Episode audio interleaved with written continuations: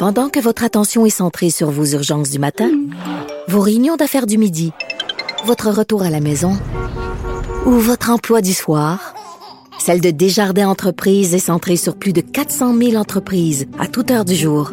Grâce à notre connaissance des secteurs d'activité et à notre accompagnement spécialisé, nous aidons les entrepreneurs à relever chaque défi pour qu'ils puissent rester centrés sur ce qui compte, le développement de leur entreprise.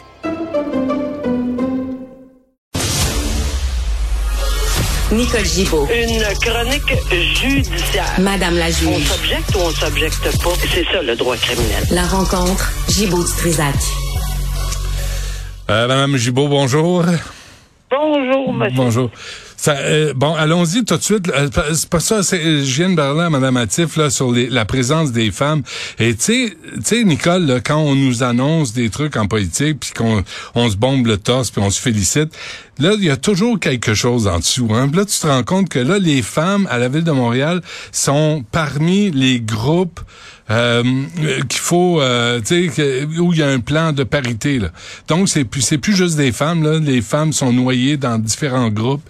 Je me dis, ah oui, OK, là, faut vraiment être dans... Tu sais, c'est comme quand tu nous parles là, de la justice, là, faut vraiment être dans la plomberie pour comprendre comment ça marche. Je pense que oui, c'est une, euh, c'est- vraiment euh, un, un bon exemple parce que quand on n'est pas dedans, on s'en rend pas compte. Non. souvent. Alors euh, non, c'est c'est bon le lien que tu fais entre les deux là. Bon, un coupable d'agression sexuelle, il plaide l'inaptitude à recevoir sa peine. Qu'est-ce que Ouais, ça veut dire? c'est- drôle, mais c'est intéressant pareil parce qu'il faut, il faut le faire là, quand même. Là. Euh, mais je pense que je pense que ça arriverait tellement peu souvent qu'on n'en entend pas parler. Mais juste pour faire un petit euh, un petit résumé, c'est qui cette personne-là? Ben c'est un ex-politicien euh, qui a été connu dans les années de l'Union nationale. C'est pas nouveau, c'est pas c'est pas jeune jeune là. C'est un septuagénaire. Euh, Effectivement, il s'appelle Monsieur. Comment il s'appelle donc déjà C'est Monsieur Poulain. Poulain. Alors, euh, c'est un Monsieur Poulain qui était euh, qui a été trouvé coupable après euh, un, un long procès. Là, a été trouvé coupable de pornographie juvénile, puis a été également trouvé coupable d'agression sexuelle sur une mineure. Là, on en est rendu où? Ben, on en est rendu à la sentence. C'est présenté à la cour, mais il vient de où en ce moment? Pourquoi? Comment il s'est présenté à la cour? Il s'est présenté à la cour avec des gardiens de l'Institut universitaire en santé mentale. Parce qu'il est là depuis le 8 janvier 23. Il est pas bien. Euh, très, très pas bien, le monsieur, apparemment. Mais ce qui m'a fait, puis c'est pas, pas drôle, là, mais ce qui m'a fait un peu sourire, c'est quand, quand on veut soulever l'inaptitude au procès, il y a des mots importants. Inaptitude au procès. Alors, on est encore, à mon humble avis, mais là, on verra ce que la Cour d'appel, parce qu'apparemment que la Cour d'appel va rendre une décision dans ce cadre-là bientôt. Est-ce qu'on est encore au procès? D'après moi, oui. J'ai toujours été convaincu, après avoir discuté avec plein de collègues, on est à peu près convaincu que lorsqu'on prononce une sentence dans un dossier, on est encore functus dans notre langage, on est encore en, en fonction dans ce dossier-là. Donc, la peine fait partie du procès. Si c'est vrai, on a déjà d'abord établi qu'on est encore au procès.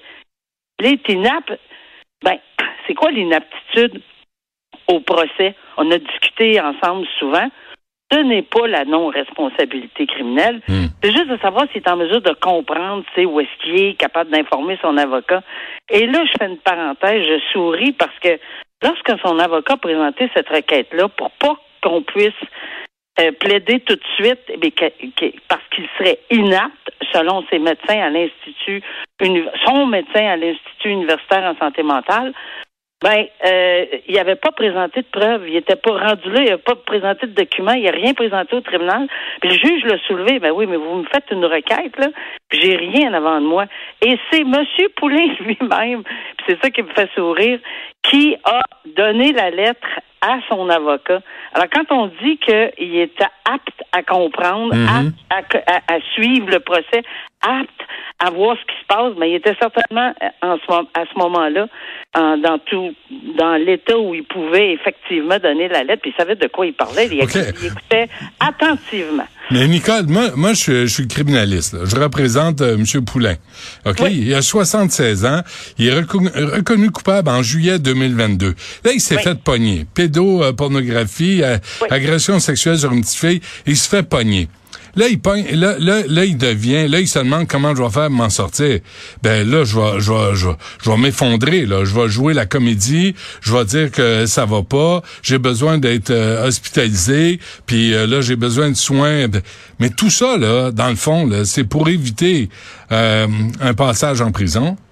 Ben, c'est parce qu'il faut pas penser que avoir des complots partout. L'institut, je pense pas que l'institut universitaire en santé mentale, ça leur tente d'entendre ça. Là, qu'ils ont fait, ils ont comploté pour dire que ce monsieur-là est en démence présentement, puis qu'il n'est pas dans un état. Mais c'est parce que euh, si c'est le cas, euh, je pense qu'il va falloir avoir un débat là-dessus, c'est évident. Mais pourquoi il est en démence, Nicole? Parce, parce qu'il s'est fait pogner. Il est pas en démence parce qu'il a consommé de la pédopornographie. Ben euh, oui, je ne sais pas, je suis pas psychiatre, je suis pas tu sais, je, je, je n'ai aucune formation là-dedans. Tout ce que je sais, c'est que il y a un institut universitaire en santé mentale qui, qui, qui aurait, qui a, qui a examiné, qui est là depuis le 8 janvier. Ils doivent être en mesure. J'ai hâte de voir, ils vont venir témoigner, sûrement, j'imagine, mmh, mmh. parce qu'on peut pas juste l'alléguer comme ça. Évidemment, la couronne s'objecte, mais, mais honnêtement, là, moi, la question qui m'intéresse là-dedans, c'est de savoir si on va déclarer que le procès, la peine fait partie du procès. À mon avis, je viens de répondre dans ma tête à moi que oui. Et si c'est le cas, et si on a une preuve sur l'inaptitude à la santé mentale, sans y voir de complot avec euh, pour pas avoir de peine, parce que s'il est inapte, il peut devenir inapte dans trois jours. Apte, inapte, apte, inapte, il est coupable. Hmm. Il peut pas s'en sortir, c'est évident. Puis de toute façon, il va rester là. Puis s'il est détenu, il va rester là. Ça fait que on le verra pas se promener à 76 ans là, euh, dans les parcs à Montréal ou à Québec. Là. Alors dans les circonstances, je pense que c'est un point de droit que je voulais euh, discuter avec toi qui est intéressant parce qu'on est au niveau de la peine. Puis c'est très rare qu'on plaide, qu'on plaide ça c'est pas nécessairement pour s'en sortir, mais c'est pour effectivement voir si on peut le faire quand on rend une. Moi, ça m'est jamais arrivé dans toute ma carrière, puis à plusieurs de mes collègues non plus. On va voir si ça, si ça suspend. Ça l'évite pas, ça peut suspendre le prononcé d'une peine. Ou aussi, il va purger sa peine en prison ou dans le centre pour euh, santé mentale. Ben, c'est exactement ça, là. C'est un des deux, puis de quelle nature est sa et sa démence. Mhm. Est-ce que est-ce que le fait d'avoir été capable de, de, de, donner la lettre à son avocat puis de sembler bien vouloir de sembler comprendre ce qui se passait, c'est suffisant? Je ne sais pas.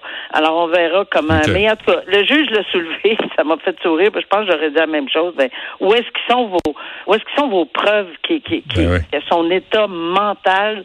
Le rend inapte à écouter et entendre et à comprendre sa peine. Parce hmm. qu'il faut qu'elle comprenne sa peine. Bon, l'autre histoire là, qui est troublante, euh, une femme, une femme en couple avec une élève de 13 ans.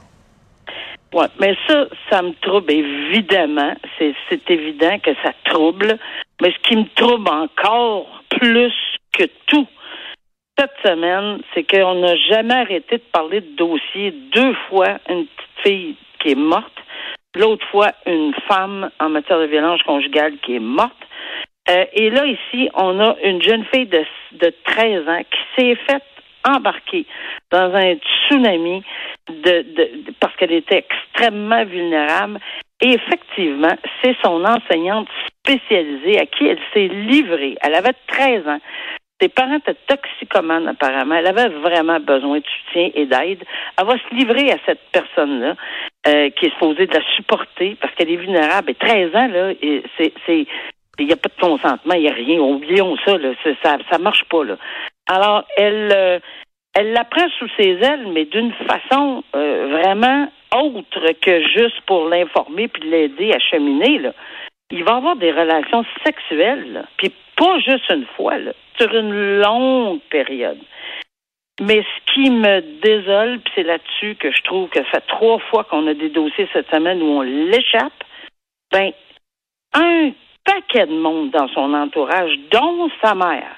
Et là, c'est pas moi qui le dis, là, je le lis dans tous les journaux. Mhm. tout le monde, tous les chroniqueurs s'insurgent, tout le monde qui fait des, des, des, des entrevues là-dessus s'insurge du fait que c'est pas la première fois qu'on voit ça, qu'il y a des parents qui le savent puis qui se ferment les yeux. Mais, mais les propos qu'elle a tenus en disant, ben là, l'autre a pris avantage, l'éducatrice aurait pris avantage, et que la mère répond, ben, je pense que c'est bien plus euh, ma fille qui a pris avantage, c'est pas l'éducatrice. C'est épouvantable. Il y avait des gens de la famille, il y avait des gens de l'école, apparemment, qu'on aurait dénoncé dans l'institut scolaire comme tel à quelqu'un. Euh, c'est où, c'est où tout ça, là, à 13 ans, là? Je veux dire, tout le monde semblait part en, en, voyage ensemble, euh, vivre ensemble, la famille le sait, euh, plusieurs personnes, des amis. Euh, ça n'a pas de sens, là. Je veux hmm. dire, on, est où, là? On est où? Puis c'est la même chose dans le malheureusement le dossier de Maëlie. qui, qui, qui est décédée parce qu'on le savait que sa mère avait des problèmes de toxicomanie, la DPJ. Même chose pour la, la, question de la Madame Avon qui a été assassinée parce que son mari se droguait, puis ça fait 13 fois qu'il est arrêté, puis 8 fois qu'il va à l'hôpital. Euh, je veux dire, euh, ça se peut pas. Faut-tu mettre une espèce de, de vanne de 28 roues devant, devant pour arrêter? Là, je veux dire, ça se peut pas avoir tant d'alarmes. Là, non, non.